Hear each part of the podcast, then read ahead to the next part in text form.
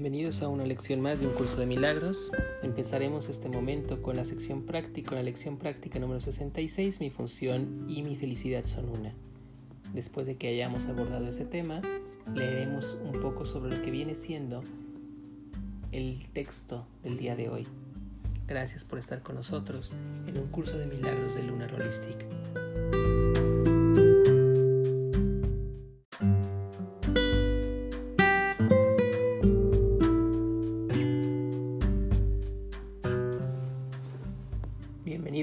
Más a una nueva sesión del curso de milagros.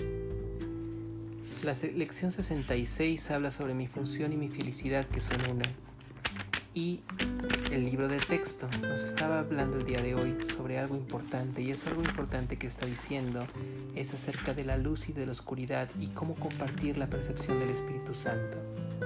Habla sobre la luz de la comunicación y en realidad creo que esto es algo de lo que podemos encontrar en nuestra vida cotidiana en forma muy, muy, muy, muy palpable. Dice, por ejemplo, que la luz se encuentra siempre dentro de nosotros y que la oscuridad desaparece cuando esa luz se muestra, que no puede existir la luz donde está la oscuridad. Dice también que en ocasiones las ideas que están pareciendo que se encuentran en verdad cuando yo quiero ocultar una, finalmente le estoy dando la verdad y entonces empiezan a crear nuevos patrones y nuevas ilusiones sobre lo mismo. ¿Recuerdas que en la Biblia decían que la verdad os hará libres? ¿Has pensado realmente lo que significa eso? ¿Qué significa que la verdad te hará libre? La verdad os hará libres pueden entenderse desde muchos contextos, desde el contexto más eh, cotidiano que significa cuando tú conoces algo y la ignorancia desaparece, entonces tienes mayor capacidad de libertad porque tienes mayor capacidad de decisión. Esto es algo de lo que pasa mucho con los pueblos. Por ejemplo, cuando el pueblo conoce más, entonces tiene mayor capacidad para poder decidir. Y eso también pasa en nuestras vidas. ¿Cuántas veces nosotros nos hemos limitado nuestras visiones y nuestras decisiones a lo largo de lo que hacemos simple y por sencillamente porque no conocemos algo más, no tenemos otra opción? Muchas veces pensamos que nuestras limitaciones mentales son lo único que se encuentra hasta que de repente algo o alguien nos hace que nuestro panorama y nuestra conciencia cambien. Dándote un ejemplo de esto pudiera ser cuando por ejemplo tú eres niño. Cuando tú eres niño piensas que el mundo que se está dando simple y sencillamente se encuentra encerrado dentro de las cuatro paredes de tu casa hasta que de repente conforme vas creciendo empiezas a explorar un mundo más allá y entonces te das cuenta que en verdad el mundo no acaba en esas cuatro paredes, sino que está más allá. Y luego cuando de repente vas creciendo y crees que el mundo es el mundo que estás conociendo y es tu escuela, tu casa y tu trabajo y de repente viajas a otro lugar, conoces otra cultura, conoces otra gente, entonces se abren nuevas puertas y empiezan a abrirse nuevas oportunidades la verdad os hará libres. ¿Qué es lo que has aprendido tú a lo largo de este curso de milagros? Te deseo en verdad que lo que haya pasado es que se hayan abierto nuevas puertas a entendimiento, nuevas puertas a aquello que está viniendo y que tú en este momento puedes ver desde una visión diferente a la que tenías hace algunos meses o algunos días. De la misma forma, lo que nos está hablando es qué pasa con las ideas cuando esas ideas se quedan guardadas dentro de nosotros. Y permíteme compartirte que eso hace poquito acaba de ocurrir entre mi esposa y yo. Cuando de repente una idea que tú tienes y un miedo que tú tienes lo guardas dentro, pareciera que no está ocasionando ningún problema ni ningún conflicto hasta que te das cuenta que en verdad sí lo está ocasionando. El hecho de que esté callado y que esté oculto no significa que no existe. ¿Qué es lo que ocurre? Cuando el momento lo estás trayendo la verdad y lo estás empezando a expresar y lo estás empezando a compartir con la otra persona, entonces te das cuenta que eso que parecía ser real en realidad no lo es. ¿Qué es lo que ocurre cuando en verdad lo traes a la conciencia y lo confrontas? Entonces empieza a descubrir que el miedo en verdad muchas veces ni siquiera existe y son creaciones tuyas. Esto pasa muy cotidianamente en nuestra vida normal. cuando de repente presuponemos que otra persona está haciendo algo sobre nosotros o está diciendo algo sobre nosotros o que nosotros las presentimos lo que se denomina como personal, algo que ni siquiera tiene que ver contigo. ¿Cuántos malentendidos no se han dado así? ¿Cuántos malentendidos no se dan porque tú crees que la otra persona está diciendo algo sobre ti y cuando de repente confrontas a esa persona, es decir, ese sentimiento que tenías en oscuridad, lo traes al frente, entonces ese sentimiento empieza a crecer y se diluye y de esa forma empiezas a trascender? Me pregunto en verdad cuántas cosas de las que tenemos en la vida son de esa forma cuántas cosas están ocultas dentro de nosotros, cuántas cosas que nosotros sabemos no queremos decir o no queremos expresar por miedo o por temor. ¿Qué pasa cuando lo hacemos? En la mayoría de las ocasiones, aquello que nosotros creamos ni siquiera se acerca a la realidad. Piensa sobre eso cuántas cosas tú estás creando, cuántas cosas tú estás ocultando y están permitiéndose confundirse en la luz. Eso que puede parecer que se da hacia afuera, creo que lo vimos la, lección pasada en la lección práctica y los que viene siendo tu misión. A veces es tan difícil encontrar la misión de la vida porque ni siquiera nosotros nos conocemos, ni siquiera nosotros entendemos lo que nos está pasando y por lo tanto, entonces, ¿qué es lo que pasa? Nos seguimos manteniendo ocultos de nosotros mismos. La vez anterior estuvimos buscando cómo buscar nuestra misión y nos dimos cuenta al momento de hacerlo que la única forma en la que podemos encontrar la misión es encontrando aquellas cosas que me hacen ser plenamente dichoso.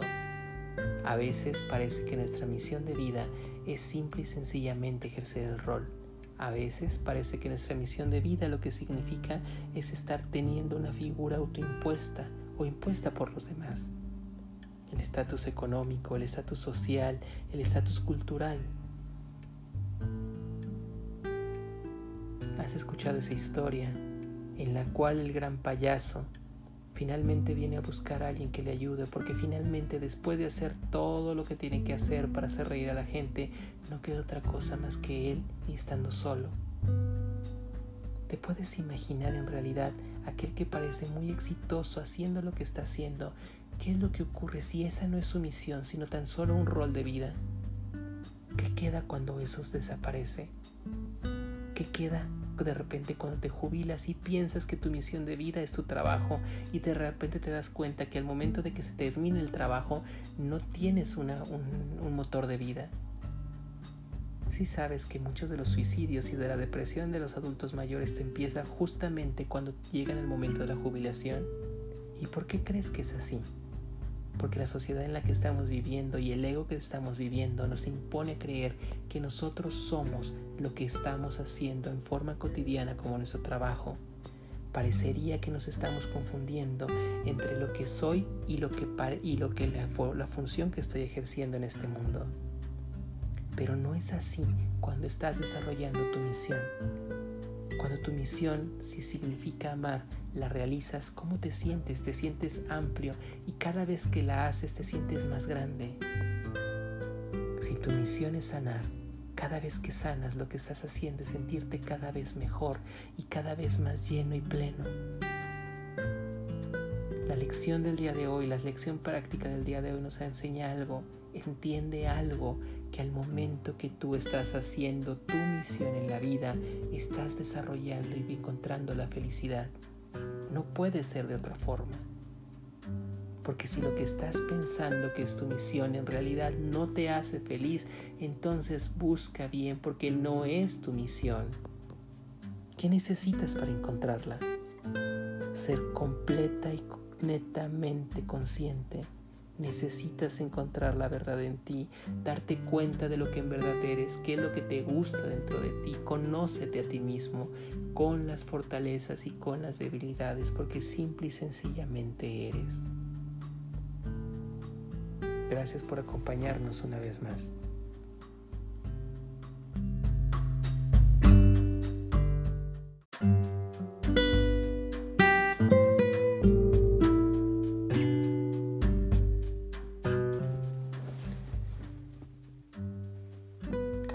6. La luz de la comunicación.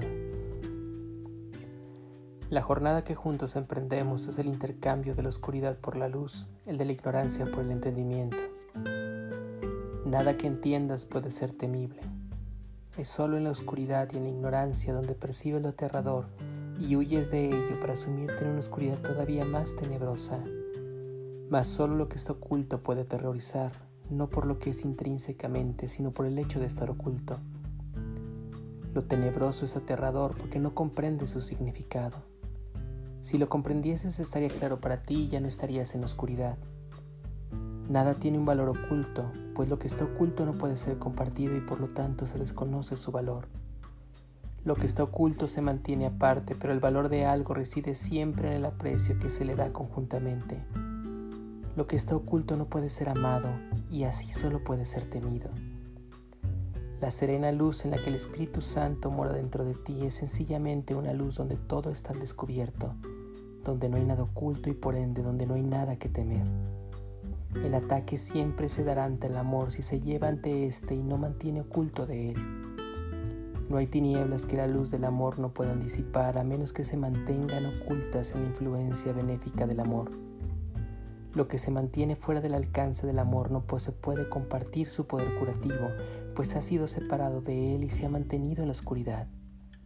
Los centinelas de la oscuridad la vigilan celosamente, y tú que fabricaste de la nada a estos guardianes del ilusorio, tienes ahora miedo de ellos. Vas a continuar otorgándole un poder imaginario a estas extrañas ideas de seguridad. No son ni seguras ni seguras. No protegen ni tampoco atacan no hacen nada en absoluto, pues no son nada en absoluto.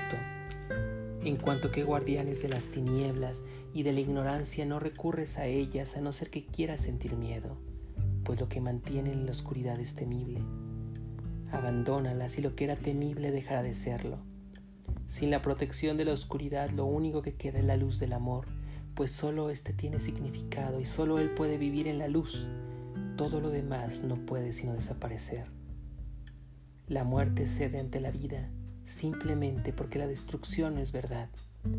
La luz de la inocencia desvanece la culpabilidad con su fulgor, porque cuando se pone a una al lado de la otra, la verdad hace de una que la falsedad de la otra resulte perfectamente evidente. No mantenga la culpabilidad separada de la inocencia, pues tu creencia de que puedes conservar las dos es una absurdidez. Lo único que has hecho al mantenerlas separadas es perder el significado de ambas al confundir una con la otra, y así no te das cuenta de que solo una de ellas tiene sentido, la otra no tiene sentido en absoluto. Tú has considerado la separación como un medio de interrumpir la comunicación con tu Padre. El Espíritu Santo la reinterpreta como un medio de restablecer lo que nunca se interrumpió pero sí se había velado él puede valerse de todo lo que has fabricado para su santísimo propósito. Él sabe que tú no estás separado de Dios, pero percibe muchas cosas en tu mente que te hacen pensar que lo estás. De eso, y solo de eso, es de lo que Él desea apartarte. Él te enseñará cómo usar en tu favor tu poder de decisión que tú concibiste para sustituir tu poder creador Tú que concibiste el poder de decisión para crucificarte a ti mismo, tienes que aprender del Espíritu Santo cómo utilizarlo en beneficio de la santa causa de la restauración. Que hablas haciendo uso de símbolos turbios y engañosos, no extiendes el lenguaje que has inventado. No tiene sentido, pues su propósito no es facilitar la comunicación, sino interrumpirla. Si el propósito del lenguaje es facilitar la comunicación, ¿cómo puede tener sentido dicha lengua? Mas incluso este extraño y tergiversado esfuerzo de querer comunicar no comunicando contiene suficiente amor como para hacer que tenga sentido si su intérprete no es hacedor. Que la inventaste, solo estás experimentando conflictos y el Espíritu Santo quiere liberarte de ellos. Pon en sus manos lo que quieres comunicar, en lo que interpretará con perfecta claridad, pues sabe con quién estás en perfecta comunicación. No sabes lo que dices y por lo tanto no sabes lo que se te dice, pero tu intérprete se da cuenta de lo que quieres decir en tu extraño lenguaje. Él no intentará comunicar lo que no tiene sentido, sino que separará lo que no tiene, descartando el resto, y les transmitirá a aquellos que verdaderamente quieran comunicarse contigo lo que en verdad quieres comunicarles. Hablas dos lenguajes al mismo tiempo, lo cual no puede ser sino algo intangible si uno de ellos no tiene sentido, el otro no lo tiene, no este último puede utilizarse para la comunicación y el otro no haría sin obstruirla. La única función del Espíritu Santo es facilitar la comunicación. Para poder restablecerla, por consiguiente, tiene que eliminar todo lo que la obstaculizaría no le ocultes nada, por lo tanto, que pudiera llevarlos ante Él y permite que su dulzura te muestre que la luz no son temibles y que no pueden servir de guardianes de las temerosas puertas de las cuales no hay nada que se encuentre celosamente oculta.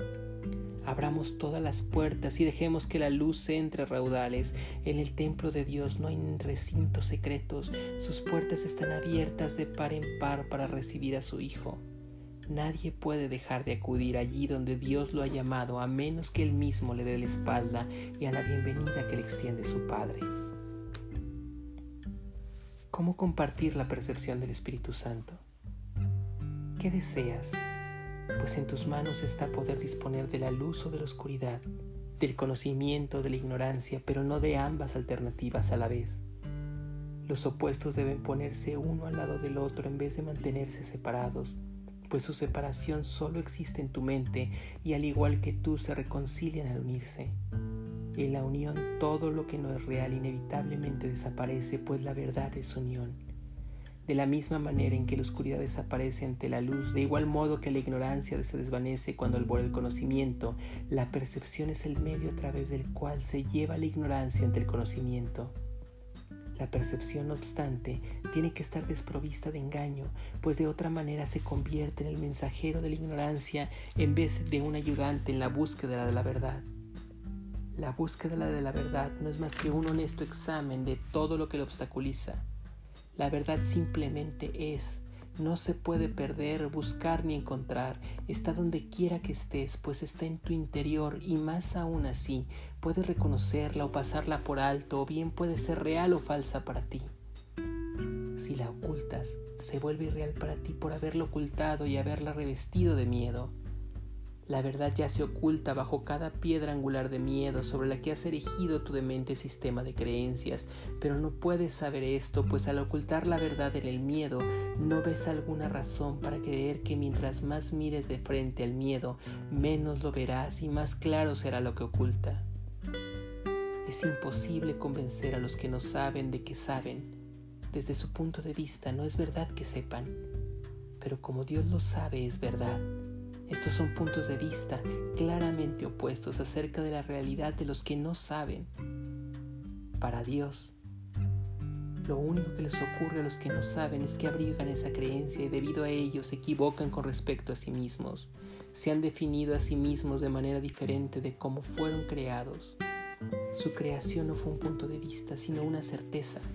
Cuando la incertidumbre se lleva ante la certeza, se abandona toda convicción de que sea real hemos estado haciendo hincapié en el hecho de que lo indeseable debe llevarse ante lo deseable y que lo no deseable lo que se desea. Te darás cuenta de que esta es la manera de alcanzar la salvación si te detienes a considerar lo que es la disociación. La disociación es un proceso de pensamiento distorsionado en el que se abrigan dos sistemas de creencia que no pueden coexistir. Si se pone uno al lado del otro resulta imposible aceptarlos a los dos, pero si uno de ellos se mantiene oculto del otro, su separación parece mantenerlos vigentes a los dos y hace que parezcan ser igualmente reales. Poner uno al lado del otro, por lo tanto, se convierte en motivo de miedo, pues si haces esto no podrás por lo menos que dejar de aceptar uno de ellos. No puedes quedarte con los dos, pues cada uno supone la negación del otro. Si se mantienen separados, este hecho se pierde de vista, pues al estar entonces en lugares diferentes es posible creer firmemente en los dos. Ponlos uno al lado del otro y su absoluta incompatibilidad resultará evidente de inmediato. Uno de ellos tiene que desaparecer porque el otro se ve en el mismo lugar. Cuando una mente crea oscuridad y no se niega a abandonarla, la luz no puede entrar. La verdad no lucha contra la ignorancia, ni el amor ataca el miedo. Lo que no necesita protección no tiene necesidad de defenderse a sí mismo. Las defensas son intervenciones tuyas, Dios las desconoce. El Espíritu Santo las usa en favor de la verdad solo porque tú te inventaste contra ellas.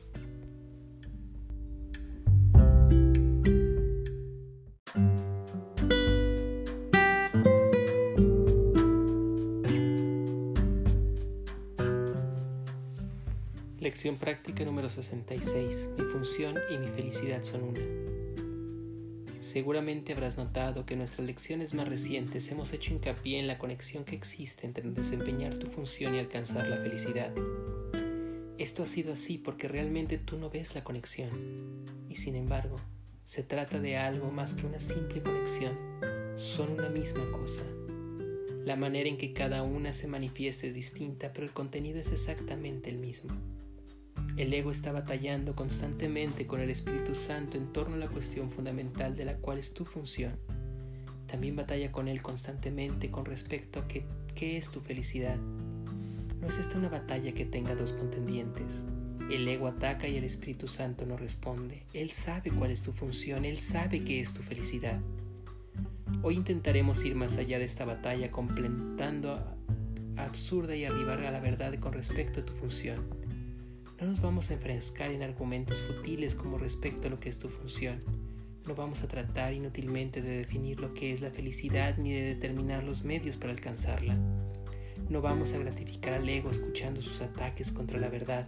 Sencillamente nos alegraremos de que podamos descubrir lo que ésta es el propósito de la sesión práctica larga del día de hoy es que aceptes el hecho de que no solo existe una conexión muy real entre la función que Dios te dio y tu felicidad, sino que ambas cosas son de hecho lo mismo. Dios te da únicamente felicidad y por lo tanto la función que Él te dio tiene que ser la felicidad. Por lo tanto, la función que Él te dio debe de ser la felicidad. Los ejercicios de hoy son un intento de ir más allá de estas diferencias de aspecto y de reconocer un contenido que común allí donde la verdad lo hay. Comienza la sesión práctica de 10 o 15 minutos reflexionando sobre estos pensamientos. Dios me da únicamente felicidad. Él me ha dado mi función y por lo tanto mi función tiene que ser la felicidad. Trata de ver la lógica en esta secuencia incluso si no aceptas la conclusión Únicamente si los dos primeros pensamientos son erróneos, podría ser falsa la conclusión. Reflexionemos entonces por un rato sobre estas premisas según practicamos. La primera premisa es que Dios te da únicamente felicidad. Esto desde luego podría ser falso, pero para que fuese falso sería preciso definir a Dios como algo que no es. El amor no puede dispersar la maldad y lo que no es felicidad es maldad. Dios no te puede dar lo que no tiene ni puede tener lo que Él no es. Si Dios no te diese únicamente felicidad, ciertamente sería malvado. Y esa es la definición que tú crees acerca de Él si no aceptas la primera premisa. La segunda afirma que Dios te ha dado su función. Hemos visto que en tu mente solo tiene dos partes. Una de ellas la gobierna el ego y se compone de ilusiones, y la otra es la morada del Espíritu Santo donde reside la verdad. Solo puedes escoger entre estos dos guías y los dos únicos resultados que puedes proceder de tu lección son el miedo que el ego siempre engendra o el amor que el Espíritu Santo siempre ofrece para, para reemplazarlo. Así pues, o bien fue Dios quien estableció tu función a través de su voz, o bien fue el ego que tú te inventaste para reemplazarlo a él. ¿Cuál de estas posibilidades es verdad?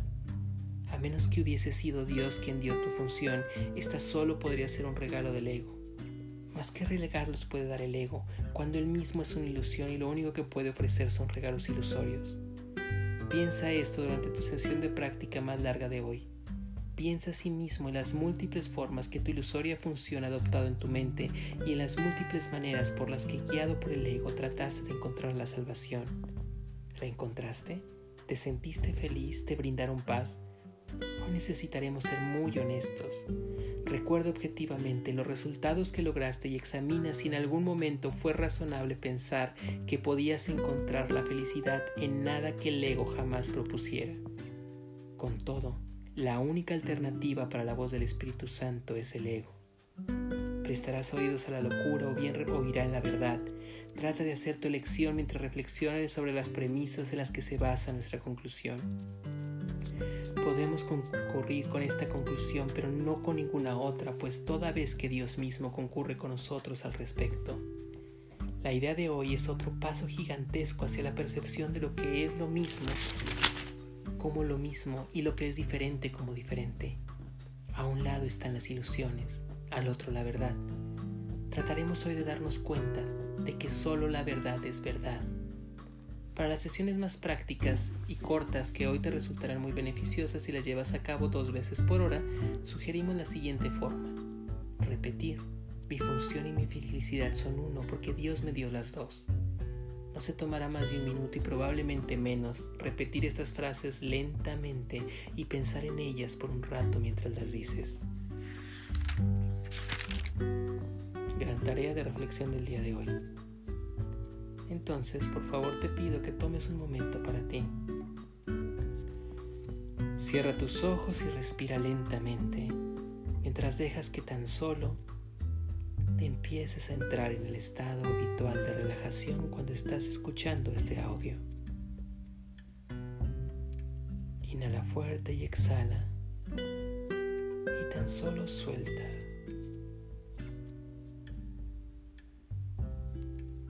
Inhala y exhala y suelta mientras mis palabras te van haciendo que entres cada vez más y más en un estado muy profundo de relajación.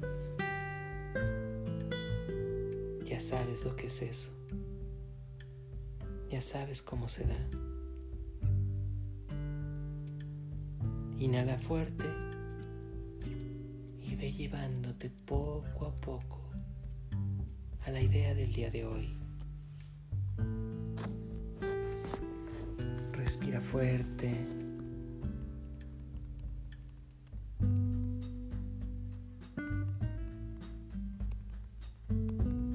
Y exhala. Inhala y exhala. Mientras que las palabras del día de hoy se van manifestando.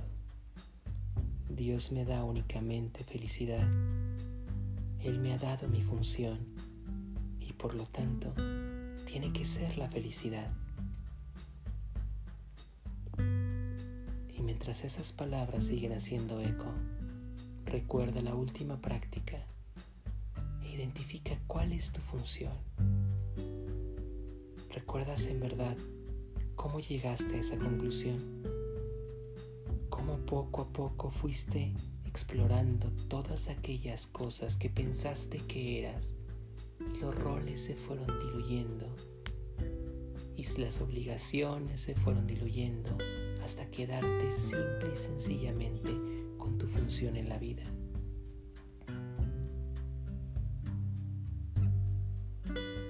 Tal vez puedas estar dudando sobre ello y te invito a que hagas un ejercicio más Piensa todas aquellas cosas que tú pensaste que eran tu misión,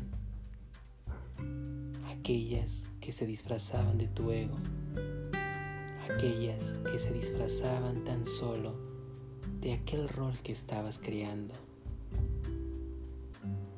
Te pregunto si en verdad eso te llevó a la felicidad o tan solo la satisfacción de estar cumpliendo algo. Allá y más profundo.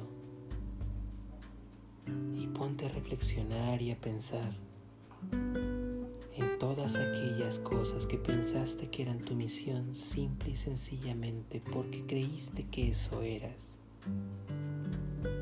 Todos aquellos roles que realizaste, aquellas cosas que tú creaste, aquellas poses que fuiste haciendo aquella pose al momento de ser el más fuerte, al momento de ser el más popular, al momento de ser el más gracioso. En verdad, esa es tu misión. En verdad eso te lleva a la satisfacción. Piensa, reflexiona sobre eso. Y ahora, recuerda la última práctica que hicimos. Identifica tu misión en la vida. ¿Cómo te sientes cuando la estás realizando? ¿Qué pasa con tu cuerpo cuando lo haces? ¿Qué pasa con tus sentimientos? ¿Cómo te sientes? ¿Cómo te sientes al realizar tu misión?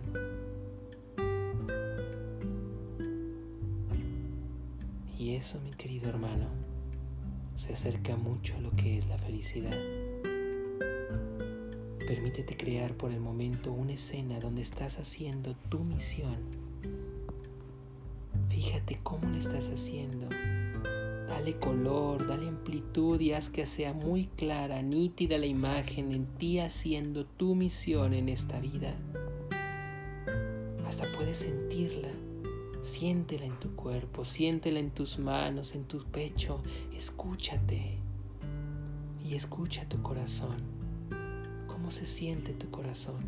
¿Cómo te sientes tú haciendo esa función? Date cuenta que Dios únicamente te ha dado la felicidad. Dios te ha dado tu función y por lo tanto tu función es felicidad.